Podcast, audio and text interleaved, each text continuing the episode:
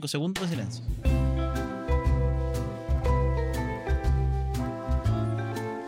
Hola, ¿cómo están? Bienvenidos a un nuevo capítulo de Comperas y Finanzas, nuevo formato, nuevos sillones. Estamos inaugurando este nuevo set que espero que les guste mucho y además con un invitado espectacular. Se trata de Giovanni Prele, fundador de Usa tu subsidio, algo que me han pedido muchísimo en varios capítulos. ¿Qué pasa con los subsidios en el mundo inmobiliario? ¿Qué significa? ¿Cómo se ganan? ¿Y se pueden convertir en una buena inversión? Bueno, todo eso lo vamos a ver con Giovanni, que voy a dejar que se presente inmediatamente. Pero antes de eso, todo esto es posible. Todos estos invitados espectaculares son posibles gracias a nuestros sponsors que nos ayudan en esta misión de educar a cientos de miles de personas. Así que los invito a ver este pequeño spot y volvemos. Porque WOM siempre se ha preocupado por tener los precios justos y democratizar en el mundo de los precios, se une como sponsor a Comperas y Finanzas para también democratizar la educación financiera y que sea gratis para ti. Ya estamos de vuelta. Ahora sí, Giovanni, ¿cómo estás? Bien, ¿y tú, Pancho? Muy bien también. Partamos con las presentaciones. ¿Quién es Giovanni Prele? ¿Qué es lo que es Usa tu subsidio? ¿Y por qué es tan importante este mundo de los subsidios para las personas que están viéndonos? Perfecto. Bueno, mira, primero que todo, Giovanni es, es esposo de, de la Coti, Constanza, es papá de Simona, tengo dos perritos y también soy emprendedor. Muy bien. Ahí, ahí nos conocimos en este mundo hace, hace hartos años, Pancho. Como nueve años ya que nos conocimos. Sí, hace hartos años, así que mm, estábamos ahí, éramos unos bebés en el mundo del emprendimiento. Eh, también soy uno de los directores de usatusubsidio.com. Eh, puedo decir que hoy en día somos el portal inmobiliario líder en el segmento de subsidio. Hoy en día trabajamos con proyectos a lo largo de todo Chile. Así que somos una empresa E, que eso nos enorgullece, nos enorgullece mucho porque todo esto también parte como un sueño eh, personal. También lo vi como una experiencia Sí, ¿tú, personal. tú tuviste un subsidio. Sí. Sí, me gané un subsidio, que fue como el año 2013, después me compré mi primera vivienda y ahí fue como historia, así que soy emprendedor inmobiliario hace hartos años, eh, con ¿Y un tú, foco y tú- social. y tú no partiste, tú no eres del rubro inmobiliario aparte. No soy del rubro inmobiliario, que eso es lo más ¿Qué estudiaste? entretenido. Yo soy tecnólogo médico. Yo- Es que ve, de tecnólogo médico a ser el líder de una empresa que se dedica a ayudar a, a que las personas tengan subsidio. Así es, sí, no, fue muy chistoso porque cuando estaba estudiando en la universidad se me ocurre todo esto. Y me acuerdo que mm, gané bueno, el, el el concurso Desafío Clave, que era el concurso de innovación social más grande que había en Chile en ese momento, el año 2012. Y, y ahí me acuerdo que el LUM me pone el tecnólogo inmobiliario, porque, porque estaba en mi último año. Así que no, hay, hay una historia muy entretenida. Soy full emprendedor inmobiliario. Llevo hartos años ya en la industria. Me costó aprender porque obviamente venía Con otro set de cabeza. con otro set de cabeza, otra formación. También eh, me dedico mucho también a las inversiones inmobiliarias porque ya llevo muchos años y había que combinar la inversión inmobiliaria, los conceptos de inversión inmobiliaria con el subsidio para poder sacar el mayor beneficio. Y después tú me vas a preguntar por qué. y- Exactamente, Y, todo, esto porque- tiene, todo, todo tiene una magia. Así que mm, ese es como un poco el resumen de mi historia. También hace poco, el año pasado, lancé otra empresa que se llama médicoinvirtiendo.cl, que está enfocada en la educación financiera hacia el grupo de los médicos, que también está muy interesante. Atención los médicos que nos están viendo, ahí tienen al hombre que está haciendo que muchos médicos puedan invertir en propiedades de forma bastante interesante y que vela por los intereses de los médicos, además, porque esto está hecho con médicos. Así es, así que ha sido todo muy interesante. Ese es- esa es un poco mi presentación. Bueno, soy tecnólogo médico, después me fui especializando en temas de gestión, eh, todo siempre en la Universidad de Chile. Yo hice mi pregrado ahí, por eso estoy también muy vinculado al área de la medicina, porque el- en el área de la medicina, en la Facultad de Medicina de la Universidad de Chile, como está vinculado al hospital, que es el hospital clínico, eh, pasan muchos médicos, tecnólogos, entonces yo también hice mi internado por ahí y ahí se fueron formando muchas cosas, que hoy en día uno dice, oye, pero qué raro que un tecnólogo esté en este mundo y hoy en día todo tiene una explicación de un porqué y a veces me dicen, oye, ¿por qué no estudiaste comercial o estudiaste ingeniería civil e industrial? Y la verdad es que no me arrepiento de haber estudiado tecnología médica porque todas las cosas se han encadenado para que hoy en día todo pueda pasar. Que mente de emprendedor, pues va Sí. buscando oportunidades donde otros ven cualquier cosa o no ven nada a veces. A, a- A veces. es. Y Pero, que- pero mira, vamos por tema, porque mencionaste muchas cosas que me gustaron, que me gustaría aquí ponerla a la palestra. Primero que todo, esta vinculación eh, en- entre tu primer subsidio Y acá es súper importante este datito, porque no quiero que se malinterprete o que se mal piense que, eh, ok, vamos a aprovechar el subsidio para invertir. No, para nada. El subsidio se diseñó para ayudar a las personas que necesitan un empujoncito para comprar su primera vivienda. Es un regalo por parte del Estado, por parte de los contribuyentes que aportamos a esto. Entonces, eso es súper importante. Eso es el subsidio. El tema es que las personas, gracias a una pequeña inteligencia financiera, educación y muchas cosas que está haciendo Giovanni, pueden hacer que su subsidio, que va a ser en el fondo su primer pasito a este mundo de tener su casita propia, eventualmente se puede convertir en una gran inversión e incluso apalancarlos para crecer como familia y tener patrimonio y empezar a hablar de temas que quizás al principio ni pensaban. Entonces, cuéntanos un poquito tu historia del subsidio, cómo se forjó, quién te incentivó a eso y cómo eso después se convirtió hoy día en parte de un patrimonio que estás creando y por qué te pusiste a invertir después. Perfecto. Bueno, la historia ahí, como, como yo te comentaba hace un rato, viene este ADN emprendedor que siempre le, doy las gracias a, muchas personas en este camino como emprendedor, pero principalmente en la universidad, un amigo que se llama Pablo Olivares, que es un médico, que es un seco, que hoy en día somos muy amigos todavía, él me metió en el mundo del emprendimiento más o menos cuando estábamos en tercer o cuarto año de la universidad, él siempre fue ahí mi referente. Y, en eso, buscando como la idea por dónde podía emprender, traté de combinar también las enseñanzas de mi mamá. Y yo como, mamá? Sí, mi mamá. Mi mamá bueno, yo tengo un origen full de clase media. Mi, mamá, mi papá, mi mamá trabajó 40 años en el laboratorio Recalcine como operaria. Mi, mi, papá trabajaba en la Coca-Cola ahí como conductor de un camión, full de clase media. Nosotros crecimos en la, en la Florida y ahí, ahí se combinan muchas historias interesantes que hoy en día me hacen sentido. Eh, y mi mamá me decía, mira, lo más importante cuando salgáis de la universidad, cómprate tu casa propia. No te compré un auto, no vayas aquí, no hagáis nada de eso. casita. Enfócate que sea lo primero yo siempre obviamente bien busquilla, yo partí haciendo negocio en la universidad. Me acuerdo que me decían el chico Netter porque yo mandaba a imprimir los libros de anatomía y después se los vendía a la gente de la universidad, así que ahí partí con mi ADN emprendedor y con eso pagaba mis carretes y distintas cosas. Y ya cuando estaba a puertas de salir dije, puta, es que como que no me tinca mucho ser tecnólogo, y, justo se da esa oportunidad de decir, oye, tenía esto en el chip, en mi cabeza de, oye, cómo comprar mi primera vivienda. Y como siempre he sido muy busquilla y obseso con algunos temas, me pongo a estudiar y digo, ya, ¿cuál es la forma más eficiente de poder comprar una vivienda? Y para eso tuve que empezar a, entender cómo operaba la industria inmobiliaria.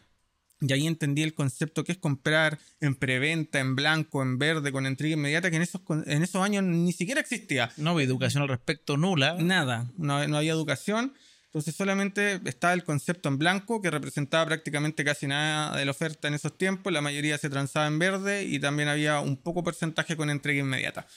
Entonces me di cuenta que comprar en blanco era mucho más barato. Entonces lo que hice yo... Ojo para los que están escuchando, en blanco quiere decir comprar antes de que comience a construir el edificio, pero ya teniendo un permiso de edificación. Así es.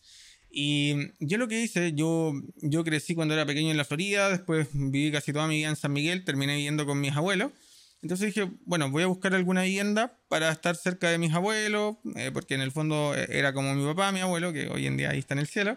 Entonces, caché que una constructora iba a echar debajo unas casas cerca del metro Ciudad del Niño y caché que ya estaban mirando ahí como unos gerentes con casco, todavía no, no demolían las casas y le fui a hablar como buen emprendedor, hola, ¿cómo están? Y le dije, mi nombre es Giovanni, ¿qué van a hacer acá? Me dice, no, vamos a hacer un edificio. Ah, buena. Y dije, a mí me gustaría comprar acá. Me dijo, pero esto se va a demorar porque estamos en blanco.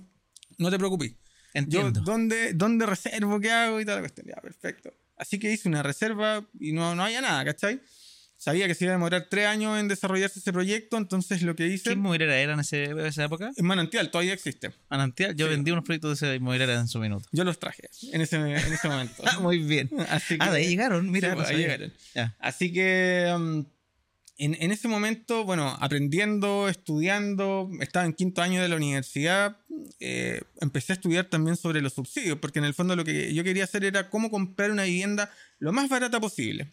En esos años no, no existía el subsidio de S19, que hoy en día... Es el más automático. Es más automático, el más famoso que hay, que representa prácticamente eh, sobre el 90% de la oferta que hay de proyectos con subsidio a nivel nacional. Entonces hoy en día un muy buen subsidio que está muy consolidado por distintos motivos. Entonces uno tenía que postular al DC1. Entonces dije, voy a ser profesional, eh, yo calzo acá en, este perfil de clase media. ¿Cómo es, para que, para que los que nos están escuchando, qué significa el DS1 y qué uno se lo gana? ¿Cómo funciona? También para mezclar ahí los subsidios con la historia. Perfecto, mira. como conceptos generales hoy en día existen dos tipos de subsidios, que son los subsidios que son asignados a la oferta y los subsidios que son asignados a la demanda. Los subsidios que son asignados a la demanda es como el DC1, que es el clásico de clase media, donde una persona se abre un llamado dos veces al año y uno tiene que postular, ya sea presencial o online, y tiene que cumplir con ciertos requisitos. Uno hace una postulación, eh, distintos factores van generando un puntaje, y eso genera un, puntaje de corte según el presupuesto o los cupos asignados, y uno se puede ganar o no el subsidio. Perfecto. Y eso, eso, ese, puntaje tiene que ver con si tienes libreta de ahorro, tus ingresos como familia, tu, carrera, todo. La, la, antigüedad de la libreta, perseverancia en las postulaciones, mayor también cantidad de ahorro, etcétera. Entonces, ¿Y tú solo estudiaste como loco y dijiste voy a postular y voy a ganar? Voy a postular, eh, postulé tres veces hasta que me lo gané, porque en el fondo también se premia la constancia.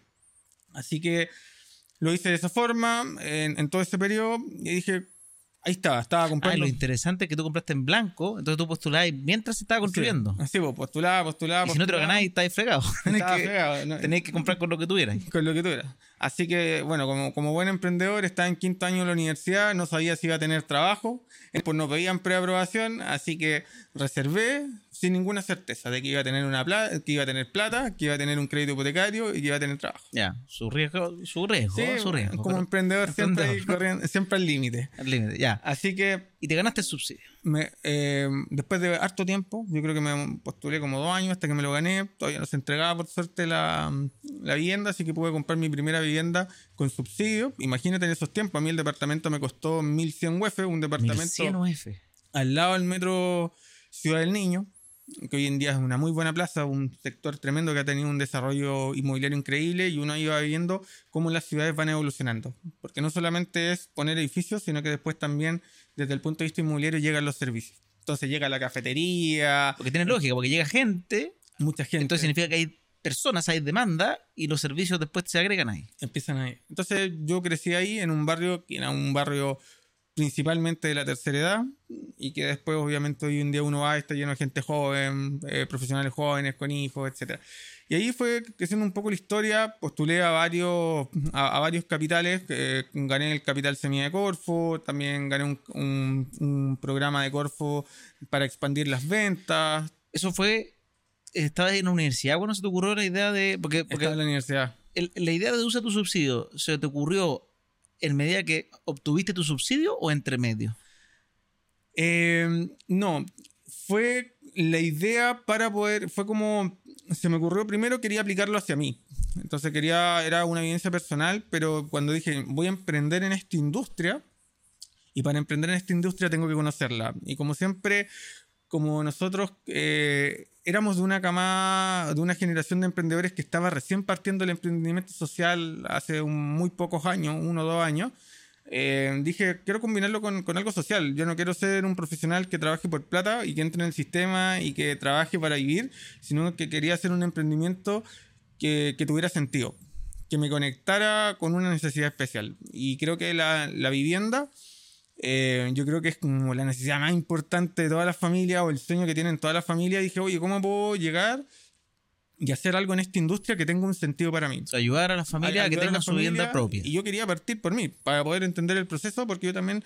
Sí, porque entiendo que no es realmente, o sea, tampoco es muy difícil, pero hay que cumplir requisitos. Así es, ¿cachai? Y hay un tema de constancia, y hoy en día puede ser un poco más fácil donde están los proyectos con subsidio automático, pero en ese tiempo muy poca gente ya como que hoy obviamente mucha gente postula, mucha gente se lo gana, pero también hay que saber dónde querer aplicarlo. Entonces ahí nosotros después hicimos mucho estudio, porque una cosa es, a veces todos estábamos pegados, yo creo que todavía sigue eso como paradigma, pero ha ido cambiando, que la gente quería vivir en un lugar y cree que iba a vivir en, en ese lugar toda la vida. Pero la verdad es que yo tenía otro concepto, y decía, oye, pero esto puede ser una vivienda transición, porque hoy en día uno puede vivir un rato en un lado, después te podéis cambiar de región, podéis vivir en otro país, entonces tenía como esa visión un poco más nueva. Entonces dije, oye, ¿me puedo comprar un departamento pequeño que esté bien conectado? ¿De cuántos dormitorios era que te compraste? De un dormitorio y un baño. Un dormitorio. En esos años los departamentos eran más grandes, ese departamento tenía 45 metros cuadrados, que hoy en día, si uno lo mira con el... un dormitorio, o sea, hoy día incluso se meten tres dormitorios de eso. Claro, pero, el estándar dos dormitorios con uno es como esa superficie. Y la verdad es que eh, compré este departamento, bueno, me gané el subsidio y, todo el tema. Y esa fue como mi primera inversión desde el punto de vista inmobiliario. De hecho, no tenía ni auto. Así que fue una muy buena inversión y ahí es cuando se van, van combinando cosas que tienen que ¿Por ver. qué fue una buena inversión? ¿En Por- cuánto vendiste esa propiedad? Mira, ese departamento, eh, obviamente hay un proceso que uno eh, tiene una restricción de arriendo y de venta años. que son cinco años y una vez que pasó eso, lo vendí y el departamento se duplicó de precio o más que duplicó de precio. O sea, lo vendiste en más de 2.200 UF. Sí, creo que lo vendí en 2009, 3000 por ahí, porque tenía un estacionamiento y una bodega. Sea, imagínense, de 2.000... O sea, para hacer ejercicio, tú compraste esto en 1.100, no, El 1.200. departamento- Mira, el departamento costaba 1100 y más el estacionamiento y la bodega quedó en 1400. Ya, y 1.400 UF. ¿Y tú cuánto pusiste? ¿Cuánto fue el subsidio? ¿Cuánto pusiste tú de pie? El subsidio eh, fueron 225 UF, creo, 220 por ahí, más el ahorro que yo puse. Que ahí tenéis 80 UF de la libreta un poquito más. Eh, en esos tiempos, ya ni me acuerdo, creo que era menos en, en esos años el ahorro. Y después, obviamente, se subió a 80 UF hoy en día. Eh, pero sí, traté de poner harto ahorro, trataba todo lo, todo lo que yo podía ahorrar, lo iba colocando en la libreta de ahorro, porque obviamente sabía que eso me daba un puntaje Te más puntaje, además. Ya. Hasta que, mm, hasta que pude llegar, me gané el subsidio, pude comprar esta vivienda. Y después la vendiste y te ganaste, o sea, te ganaste más de 1.000 UFs. Sí, no, fue 1000 un, UF. Eso es hoy día un pie de un departamento grande, puede ser. O te permite a- a abrir un abanico si es que te- se empezó a ir bien en los negocios a comprar quizás varios departamentos más pequeños.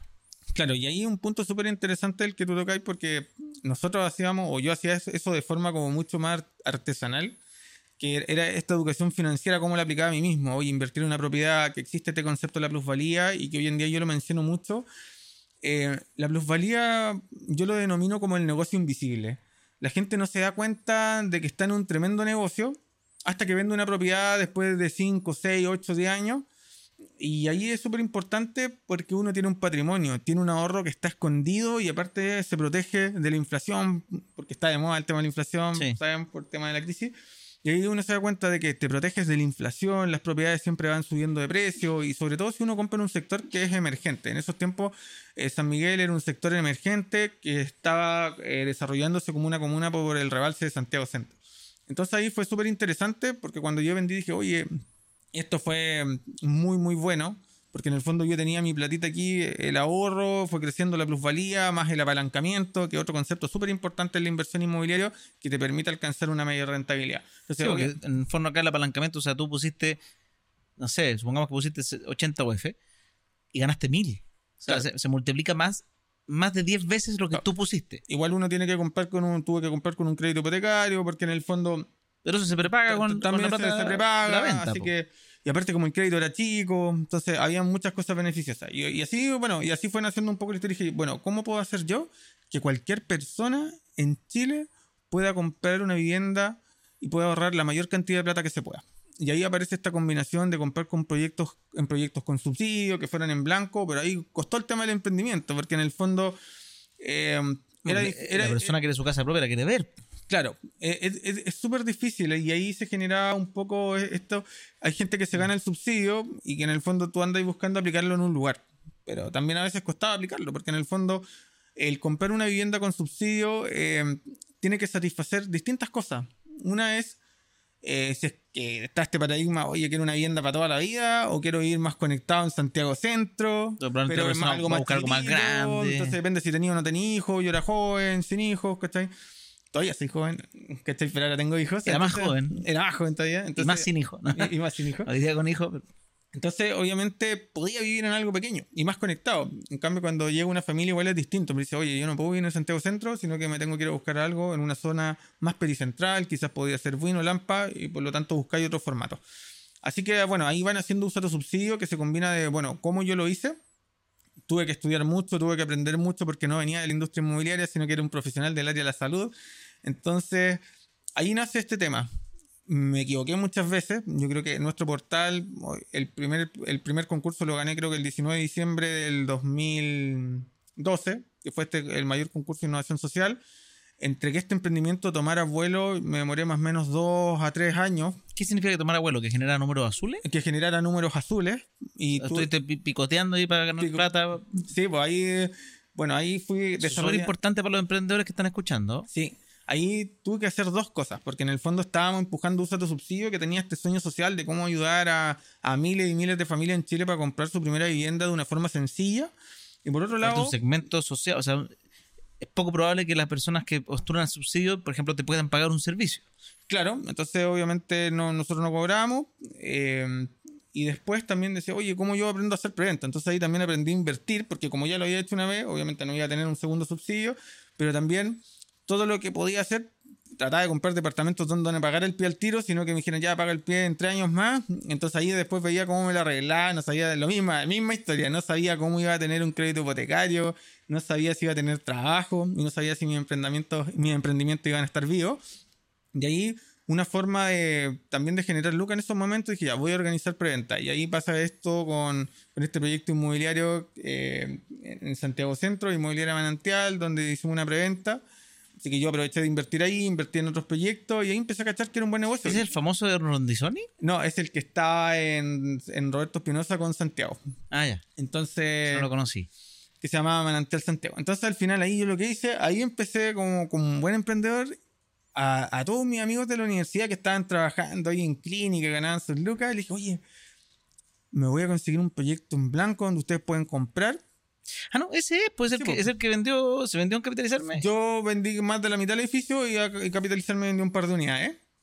¿Cachai? Y ahí casi todos mis amigos de la universidad, mis compañeros de pregrado, invirtieron. Esos amigos míos también compraron, porque en ese, aparte, es donde nació el área de recolocaciones cuando yo la creé en su minuto, porque, porque ese, ese proyecto tenía la particularidad muy rara que los inversionistas pagaban la reserva y el pie lo compraban con, a contraentrega. Contra entrega. Y obviamente el gente. 97% de los clientes no ahorraron para la entrega y no tenían el pie para comprarlo y ahí tuve que salir a salvar ese negocio Claro. y revender todas esas unidades Y revender todas y, y se vendieron 97 de 98 me acuerdo. Así que ahí. Me acuerdo, Ese fue para mí un dolor de cabeza pero, pero fue muy bonito porque el proyecto era muy barato. No, y era muy bueno, muy Sí, bien po. ubicado. Y ahí lo bueno es que nosotros, por lo menos de mi lado, de todo esa, ese negocio y la preventa que yo hice, ninguno se cayó. Entonces ahí, porque tratamos de estructurar. Y ahí fue haciendo este negocio en paralelo. Yo lo hacía como hobby, vender departamentos. Y aparte tenía mi emprendimiento de este tema de los subsidios hasta que fue tomando vuelo. Ya. en día una empresa que está mucho más Perfecto. consolidada. Entonces, la, la venta de propiedades te, a ti te genera ingresos suficientes para mantener este emprendimiento. Claro, entonces con eso del Lucas eh, podía sostener una parte de la empresa, también yo podía vivir mientras iba desarrollando este gran sueño hasta que fuera sostenible por sí solo. Qué bueno. ¿Cuándo pasó eso? Para, para- también para darle un aliento a los emprendedores sociales. ¿Cuántos años te demoraste en que el emprendimiento lograra generar ingresos para mantener una empresa? Uh, difícil pregunta porque Pero yo más creo menos. soy igual de desordenado que tú. Ah, entonces, no, yo creo que ahí, yo creo que lo clave para que se- esto se pudiera ordenar son los socios. Y ahí aprendí hartas cosas. Uno es que es súper difícil el camino como emprendedor cuando uno lo quiere correr solo. Entonces, yo recuerdo que bueno, una- un amigo que, que fue el expresidente de la Cámara Chilena de Construcción de Iquique, el Pato Pave, yo le comento, oye, ¿sabéis qué? Eh, estoy buscando un socio, ya estaba medio aburrido de, de emprender Andar solo. solo. Y me dice, no, tengo un amigo que te puede ayudar, da vente pa' Iquique. Y me fui un fin de semana a Iquique y nos juntamos ahí en un hotel, Terrado Suite, creo que era. Y puta, llega ahí un gallo, súper buena onda, y se estaba fumando un puro en ese tiempo, y estábamos Ah, mirando un, el mar. un, un- un landlord. Eh, eh, eh, era como un dandy, ¿cachai? Un dandy. No, pero Ay, qué bonito que contigo el terrado. Yo, yo iba a ese hotel cuando iba a ver a mi mamá que vivía en Iquique. Buena. Y, porque ella vivía al lado de, de ese lugar. Y me acordé harto cuando me dijiste, pero eh, bonito el lugar. Sí, y pucha, ahí llego, buena onda. Y me presenta a Juan Carlos, que es uno de mis socios actualmente. Y hicimos tanta buena onda, nos conectamos tan bien ese, en ese momento, que me dice, ¿sabes qué? Mira, yo, él ya venía de una carrera corporativa ya desarrollada. Él había sido gerente corporativo de LAN muchos años. Él armó LAN, LAN con Piñera en esos tiempos. Había un grupo de... Él estudió también en la Universidad de Chile, pero obviamente más viejo que yo. Y después él fue rector de una, una universidad y él ya venía de salida. Me dice, ¿sabes qué? Estoy buscando algo, quiero emprender. Me dijo, yo no, no soy emprendedor, pero creo que puedo aportar mucho conocimiento desde la gestión. Y también puedo aportar unas lucas y me quiero meter.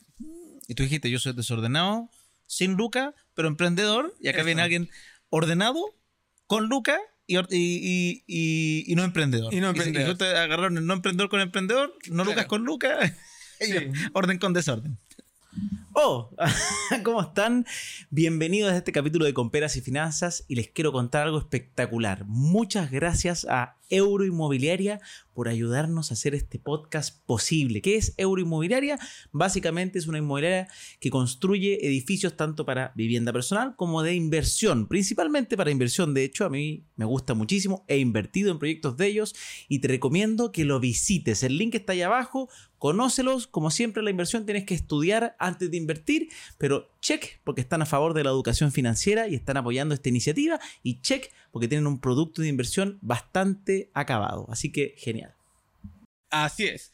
Y ahí eh, fue difícil soltar, porque en el fondo es como tu hijo, decir, Sí, porque tu guagua lo te, te van a robar la idea, que no sé qué, porque alguien viene acá. Y, y la verdad es que ha sido la mejor experiencia que me ha pasado, porque en el fondo ahí te das cuenta de que cuando uno como emprendedor sufre mucho, ¿cachai? Sufre mucho, si a la empresa no le va más o menos, aparte que una inmobiliaria me cagó en esos tiempos, así que perdí harta plata. Yo no sabía administrar, entonces como no sabía administrar, no sabía sacarle rendimiento a un equipo de trabajo. Por lo tanto, a veces no iba bien y después me gastaba la plata en puras tonteras porque no sabía administrar un equipo de trabajo, tenía gente que no trabajaba, no sé, o distintas cosas. Pasa de todo. Pasa de todo. Y él me ayudó a profesionalizar la empresa. Ahí es cuando esta empresa se ordena y le empieza a ir bien y empieza a crecer muy rápido. Y él te ayudó a cambiar el modelo de negocio y todo. Eh, ahí fue un mix, porque en el fondo, como yo tengo este chip como mucho más plástico, más emprendedor, y digo, oye, probamos este modelo de negocio, cambiamos esto, hagamos esto, me di cuenta, de hecho, nosotros en, en ese momento, Usa tu subsidio, era como un broker de proyectos con subsidio, igual que capitalizarme. De hecho, cuando yo me junto con Gabriel, cuando antes de que existiera capitalizarme, yo llego con la idea y nos juntamos cuando Gabriel estaba en Upgrade 3D. Y dije, oye, sé que tengo esta idea. Quiero juntar a muchas personas para comprar un proyecto inmobiliario para que salga más barato y que esto sea con subsidio. Y él me dice, yo tengo la misma idea, pero para pero inversión. sin subsidio. Y ahí Mira, nos hicimos loco. muy amigos con Gabriel, incluso hasta nosotros pechamos oficina de capitalizarme en sus tiempos en Como buen emprendedor, los emprendedores muchas veces usan oficinas de otros emprendedores que les esté yendo mejor. Sí, es así parte que, de emprender. así que, y ahí Hoy día existe para los emprendedores World Café, que es gratis, existen millones de opciones. millones de opciones para poder emprender en esos tiempos no. Y aparte que yo no tenía una cultura de trabajo, porque yo nunca he trabajado, nunca he trabajado eh, de forma corporativa, o como apatronado, como le llaman algunos. Entonces no tenía, ni siquiera tenía una cultura de trabajo, ¿cachai? Entonces, el, el asociarme con Juan Carlos, eh, que hoy en día ya uno lo siente como parte de su familia, he aprendido mucho con él, dije, mira, ¿sabes qué? Me voy a asociar con él, porque en el fondo no solamente voy a ganar el conocimiento para profesionalizar mi empresa, sino que también eh, vamos a correr una carrera juntos, voy a aprender mucho de él, aparte su señora también es una seca, ¿cachai? En, en- su industria, es, es gerente de recursos humanos, de una empresa muy grande. Eh, y Giovanni, ahí te quería pasar rapidito porque hablamos del subsidio, acá lo mencionaste también, porque la gracia obviamente está esta historia, pero me gustaría que los que estén escuchando, antes mencionaste cómo era el subsidio, eh, en el fondo manual, pero hay dicho varias veces lo del subsidio automático. ¿Qué es el subsidio automático para quienes están escuchando y quizás quieran postular a esto? ¿Qué, qué gracia tiene? ¿Qué Porque gracia tiene? Perfecto. Ahí, eh, como comentaba, existen dos tipos de subsidios. Uno que está asignado a la oferta y uno de la demanda. El de la demanda ya lo explicamos. Y el de la oferta es cuando una inmobiliaria postula un proyecto inmobiliario a este programa, que es el de 6 y 9, y el proyecto se adjudica el subsidio. Entonces son proyectos de integración social que tienen una parte que es el DC49 y una parte que es el DC1 y hay otra, otro segmento que tienen que llegar obviamente con el cartón adjudicado con el DC1 ya sea en sus distintos tramos, pero también hay un segmento que no tiene subsidio. Pero ese segmento que no tiene subsidio, si califica con todos los requisitos para poder ganárselo, compren esa, en ese proyecto y automáticamente se gana el beneficio. eso está súper interesante. O sea, Entonces, o sea, tienes que tener las, eh, las condiciones para calificar. socioeconómica. ¿Socioeconómica? O sea, tiene que estar dentro de un registro social de hogares que no supere hasta el 90%. Hoy en día está en proceso de liberación de que puede llegar hasta el 100%. Eh, que no tenga un ingreso superior, por ejemplo, a, no sé, 60 UF. Entonces, un ingreso familiar. Entonces, se van Toda esta combinando. información está en Usa tu subsidio, ¿no? Por, Si supuesto, está, en- por supuesto, está en www.satosubsidio.com. Ahí pueden encontrar toda la información para postular a los distintos tipos de subsidios. Y, acá, si, si el proyecto está y yo tengo las condiciones, voy y compro ahí y lo gano automáticamente. ¿Sí? Sí, que cumplo con todos los requisitos. Ya, sí. las condiciones las tengo que cumplir al momento de escriturar. Claro, y en el proceso, ¿no? En el proceso inicial, porque en el fondo hay un software que se llama Rucan y que te pasan por ahí y uno tiene que, que cumplir con varios requisitos al tiro. Porque en el fondo no puedo llegar porque en el fondo dejáis una plaza ocupada para, y después otra persona no lo puede ocupar. Entonces Sí, es muy difícil que salga. Entonces alguien tiene, uno tiene que hacer un prefiltro. Entonces este prefiltro se hace en la sala y si uno cumple con todos los requisitos, uno puede avanzar. Y si en yo el como familia, supongamos que hoy día cumplo con las condiciones, paso eso, me compro en verde y resulta que al momento de escriturar, por, por, por una buena razón, qué sé yo, aumentó mi sueldo, ¿me lo quitan? ¿Cómo? Pucha, ahí son casos complejos que se tienen que ver. Porque yo me imagino que si una familia compra en verde a dos años, por ejemplo, y esa familia igual está queriendo generar mayores ingresos en ese tiempo. Claro. Entonces, Es que lo que pasa es que mm, hoy en día tenemos que pensar que el aumento de precio de las propiedades en los últimos años prácticamente ha sido exponencial. Sí. En cambio, el, el aumento del ingreso de las familias no, no es de esa forma. ya. ¿cachai? Entonces no, no es exponencial ni, ni lineal, ¿cachai? O sea, se van reajustando en base al IPC. No existe tanta movilidad como que tengáis saltos como tan así como significativos para Ah, o sea, poder no, no es tan fuera. común ese caso, No, pero no es tan y- y común. cuando pasa es un tema. Sí, pero no es tan común, ¿cachai? Entonces, eso más o menos, y es un, y un muy buen beneficio para, para todas las familias, una súper buena opción, porque aquí lo combino con el tema que decía, es súper importante pensar que las viviendas no son para toda la vida, y creo que hoy en día nosotros hemos tratado de cambiar ese chip de las personas. Oye, tú podéis vivir acá cinco años, después te podéis cambiar como yo, y podéis terminar viviendo en cualquier lado, y sobre todo hoy en día, con lo que nos enseñó y nos dejó la pandemia, el tema del teletrabajo, hemos visto hecho, eh, eso, que la gente hoy en día puede irse a vivir a otra región y puede seguir teletrabajando. Entonces ya no- Dependiendo obviamente del trabajo Claro. y todo, pero Entonces, sí. Ha, ha cambiado mucho el cómo, cómo comprar una vivienda. Entonces nosotros también, y yo soy eh, como partícipe de decir, oye, cambiemos el chip, ¿cachai? O sea, las viviendas pueden ser viviendas de transición y no solamente con subsidio, sino que también nosotros podemos vivir en un lugar, eh, no sé, en un sector emergente, esperamos, no sé, que tener un trabajo mejor, seguir estudiando, porque siempre sabemos que el aumento del ingreso también está correlacionado con, con los tiempos de estudio, ¿cachai? Entre más estudiar y más lucas puedes ganar porque aprendí más cosas.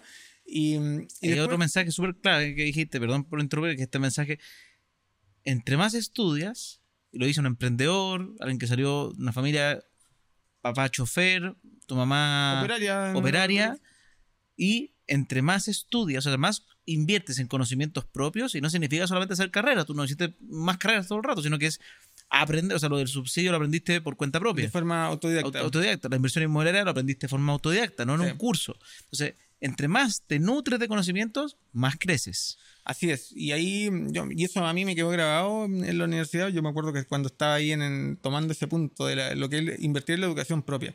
Yo me acuerdo cuando estaba en el quinto año de la universidad, yo salía de mi internado y me iba a hacer un diplomado en gestión de empresa a, a la, a la Escuela de Negocios de la Universidad de Chile. Y como sabía que no tenía lucas, siempre andaba llorando ahí como por el descuento. Oye, soy alumno de quinto año, y le iba a llorar al director, por favor, me pueden dar una beca. Y me becaban con un porcentaje. Después yo trataba de hacer otro negocio para poder estudiar eh, y después de, de salir del hospital.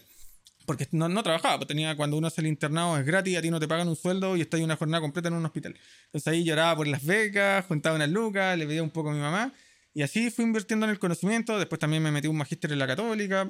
Y ahí se da cuenta. Y ahí tomo ese punto que decís tú. Me acuerdo que en una de las clases en el diplomado en gestión de empresas, creo que era de recursos humanos, el profesor dice, mira, aquí la gente, cuando tú estudias, tiene X ingresos, pero después cuando a medida que te vayas especializando en el tiempo con distintos tipos de posgrados, cursos, lo que sea, o de forma autodidacta, va aumentando tu ingreso de forma exponencial. ¿Cachai? Entonces decía, la gente que yo gaste diplomado, sin saberlo va a tener un aumento del ingreso. Porque ya está estudiando en X cosa profunda. Después de que salga esto, probablemente vaya a seguir y así se va comportando una curva y mostró un gráfico en un estudio. Y dije, oh, súper interesante, pues, ¿cachai? Entonces ahí quise seguir aprendiendo distintas cosas y en el fondo eso yo lo puedo reflejar. Hoy en día han pasado 10 años de que yo hice ese diplomado en gestión de empresas. Y he visto cómo ha incrementado mi ingreso a través del tiempo con los distintos estudios. Así que hoy en día es mucho más fácil estudiar. En esos tiempos no existía la, la educación online ni remota, entonces todo tenía que ser presencial. Y ahí es cuando yo también digo, es súper importante hacer una combinación, porque en el fondo lo presencial también te da las redes. Y en ese diplomado yo conocí que hoy en día son muchos gerentes inmobiliarios. Y ahí, a partir de ello, aprendí a hacer un negocio inmobiliario. Eso también es bien importante. El, Mm. el el uso de contactos, que también hay muchas personas que se escudan en su crecimiento personal y dicen, no, es que yo no voy a crecer porque en verdad esto, el mundo ya, el sistema ya funciona en- entre los que se conocen y, y tratan de decir que los contactos son de algunos pocos. Ya. Y tú no venías de una familia que tuviera contacto, No tenía ni un contacto. tú, tú te lo empezaste a hacer en donde pudiste. Sí, yo lo que hice, y yo creo que es como un consejo para cualquier emprendedor, no tenéis que tener miedo, no hay que tener vergüenza. Eh, yo no conocía a nadie, salí de un colegio donde no tenía que conocer a nadie, ningún... Y yo lo que hacía, mandaba correos, llamaba por teléfono, me iba a parar a una oficina y decía, ¿sabes qué? Quiero conocer a esa persona. Me iba a parar afuera de la oficina y esperaba que saliera esa persona y yo le hablaba. Siempre como decía, oye, ya necesito ayuda, quiero emprender, tengo esta idea. Hay mucha gente que me abrió las puertas y hoy en día sigo muy agradecido a esas personas porque sigo en contacto con ellas. Y al final me fui dando cuenta de que mi habilidad y es la habilidad que, que, también uno puede desarrollar es aprender a conectarse con la gente. No todo es plata, no todo es negocio, porque yo siempre eh, he pensado de que los negocios pueden pasar, porque pueden fracasar las empresas y lo vimos Sí, mucho. la uno pandemia, puede- muchas empresas quebrando. Y che, ¿sabéis qué? Pasémoslos bien haciendo negocio. Si nos va bien la raja y si nos va mal, no importa. De hecho, Giovanni me ha, me ha- me ha- me ha presentado ideas para ser socio de él y yo la he dejado pasar de tonto quizás. Hoy día estaría, estaría, estaría quizás en otro emprendimiento. Claro, y, mm, y al final es eso, aprender a conectarse con la gente, siempre ser correcto, ser una buena persona, tratar de darle un foco social a las cosas, porque no todo puede ser General Lucas. Hoy en día nosotros eh, somos de la misma generación, una generación que quiere cambiar las cosas, que quiere hacer cosas con impacto social. Nosotros somos una empresa en usatusubsidio.com, somos una empresa de certificado. Nosotros medimos nuestro impacto social y ahí nosotros venimos de esa generación de emprendedores que, querían, que queremos cambiar la vida de las personas, que no, queríamos, no queremos hacer una cosa, oye, quiero hacer esto, quiero hacer un examen o quiero estar ahí en un puesto, no, quiero hacer cosas que transformen la vida de las personas. Cuando yo digo, oye, ¿sabes qué? Hoy en día se nos registran 30.000 personas mensuales en usatusubsidio.com y ya tenemos más de un millón y medio de usuarios. Digo, ¿a cuánta gente, ya es súper peludo cuantificarlo, ¿a cuánta gente hemos ayudado para encontrar su primera vivienda? ¿A cuánta gente aprendió lo que era un subsidio? Gracias por- a esto. Gracias a esto, por yo desarrollar un sitio que genere información de calidad. Y seguimos existiendo porque siempre yo le he dicho a, toda la gente que trabaja en nuestra empresa, y es lo mismo con los socios, buscar so- los socios correctos, socios que tengan tu, tu misma visión, que quieran ayudar, quieran generar impacto social, quieren generar cosas con sentido. Si uno eh, trata de generar cosas buenas, creo que a uno le pasan cosas buenas. ¿cachai? Entonces, ahí es cuando uno se va conectando con distintos emprendedores o distintos empresarios, porque al final el emprender no solamente significa rodearte de otros emprendedores, sino que significa mm, rodearte del mundo corporativo y también de empresarios que ya lo hicieron o que vienen de esas familias que tenían muchos contactos, pero hay gente bacán. A mí me ha tocado... Sí, está lleno. sí. Está- Los otros son puros prejuicios. Sí, está Y si lleno. toca uno malo, bueno, de él no de él no seas amigo, nomás listo. y, y es parte de la vida. Sí, porque la vida hay de todo, ¿cachai? Así que... En todos lados. en, en todos lados. Entonces, así, así es como un poco se ha desarrollado como todo esto, así que ha sido una tremenda historia. Oye, Giovanni, ya vais terminando el capítulo, yo mirando el reloj, que ya voy tarde a mi otra reunión. Te quería llevar a, a la última pregunta, que, que es para que nos vean los, los que están viendo este capítulo. Tiene que ver con las inversiones. ¿En qué tipo de instrumentos de inversión? Yo sé que obviamente el inmobiliario para ti es un peso importante, pero ¿inviertes en cosas además de lo, aparte del mundo inmobiliario? ¿O cuáles son tus top, top tres instrumentos? El emprendimiento también lo considero como uno de ellos. ¿Ya? ¿Cuáles son tus top tres instrumentos de inversión? ¿Por qué? Incluyendo el emprendimiento. incluyendo el emprendimiento. Si eso también es, un- es una. Está invirtiendo mucho tiempo en eso. Perfecto, mira, yo dejando de lado el emprendimiento, ya el emprendimiento pasa a ser como un estilo de vida y... Ya, es Eh, como yo soy emprendedor. Mira, para mí el- la inversión número uno es inmobiliaria, la segunda inmobiliaria y tercera inmobiliaria. Ya, pero, ponle- pero no invertir nada más. No. Ya. Bueno, acá tenemos un full inmobiliario. ¿Y por qué soy tan full inmobiliario? Porque cuando conocí el concepto del apalancamiento, las rentabilidades que uno obtiene eh, no me ha tocado verla en ningún otro instrumento y me ha funcionado perfecto porque en el fondo cuando uno sabe del negocio inmobiliario, uno identifica proyectos en sectores emergentes que han tenido plusvalías que son muy buenas, porque en el fondo A ver, cuéntate una. Una, una. Aparte de la primera que fue, entre comillas, bueno, pero cuedazo y quizás no. buena, un cuedazo, puta, Fue una mezcla, pero una que tú hayas dicho, oye, yo le tengo fe a este proyecto, voy, voy ahí, ¿y cómo te fue? Uh, tengo uno, ese, ese cuedazo que decís tú, invertir en un proyecto de casas en la Florida.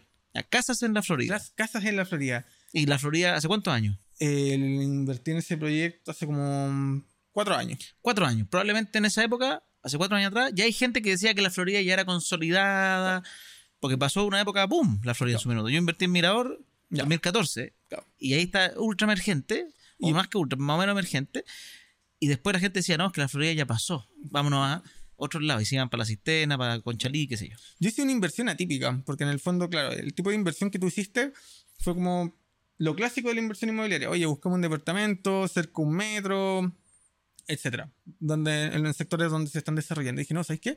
Voy a invertir en un proyecto de casas, pero distinto porque este proyecto de casa era más barato. Entonces, cuando caché que estaba muy barato, ¿Cuánto es muy barato? compré en 2500. 2.500 UF, ¿casa de cuántos 2.500. dormitorios? ¿no? Es de 3 con 1, unas casas pequeñas de eh, 60 metros cuadrados, para el estándar de casa que se desarrollaba en el sector, porque justo habían casas muy grandes y condominios antiguos muy, muy bonitos en Rojas Magallanes, arriba cerca del Panul. Entonces dije, esta, esta cuestión dije, está tan barata que yo creo que esta, este proyecto se va a vender completo en una semana. Efectivamente, se vendió En dos semanas. en dos semanas. ¿Cuántas casas eran? Eh, eran como 180. Qué heavy. Entonces, ¿Y tú dije, compraste ahí una casa? eh, yo compré ahí dos y eh, le dije a mi mamá, oye, compra una y te vaya a vivir ahí. Qué ¿cachai? bonito. O sea, empezaste a ayudar a tu familia Sí. a, a que tenga más Sí, cosas. Siempre ahí trato de apoyar a mi mamá. Mi mamá hacía inversión inmobiliaria de forma artesanal y lo que fui haciendo yo a través del conocimiento que ella me dio y, y toda su enseñanza, yo lo he ido ¿Cómo se profesionalizando. llama tu mamá? Doris. Doris, una, una máquina Doris. Sí, una máquina y le hacía todo de forma innata. Así que mm, esa, no, esas casas hoy en día cuesta más, ah, más del doble. ¿Ya las vendiste? No, no, ahí están. Lo compraste en 2.500 y hoy día valen más de 5.000. Sí, cuestan, diría que podría estar en torno a las 6.500. 6.500 UF, imagínese. ¿Y tú pusiste 10%? Eh, puse el 20. Ya, 500 UF. 500 UF. Y hoy en día, se pone que la propiedad tuvo 3.500 UF de O sea, si tú vendieras con solo 500 UF, hoy día se arrienda y se paga sola esa casa. Eh, sí, Ya. y deja un margen. Y deja un margen. Aparte Tiene- te da una mesa. Tiene, un- tiene un muy, buen cap rate. Ya. No me imagino, porque si te da mesa, que tenéis cap. Sí, así que no. muy 500 UF pusiste. Si la vendieras hoy día, ganarías más de 3.000 UF. O sea, y en- la compraste en Por 2017. bueno. Por siete, en, sí. en cinco años, por 7. Multiplicar por 7 tu capital. Eso no se logra en cualquier tipo de inversión. Sí, entonces- y con, con un riesgo relativamente acotado. Sí, súper acotado. eh, obviamente el riesgo era yo que no sabía. Lo mismo de siempre. Me meto en proyectos inmobiliarios que no sé cómo los voy a pagar, pero eso también me ha hecho. Yo creo que aquí hay algo de educación financiera que en el fondo hoy en día hay Pero mu- cultura de ahorro tienes, pues hay- hay- ahorras. hay- hay- trato de ahorrar. Ahí como, como se pueda. Después me pongo las pilas al final. Pero al final yo creo que hoy en día tú lo que enseñáis es un modelo sistemático para que la gente aprenda a ahorrar.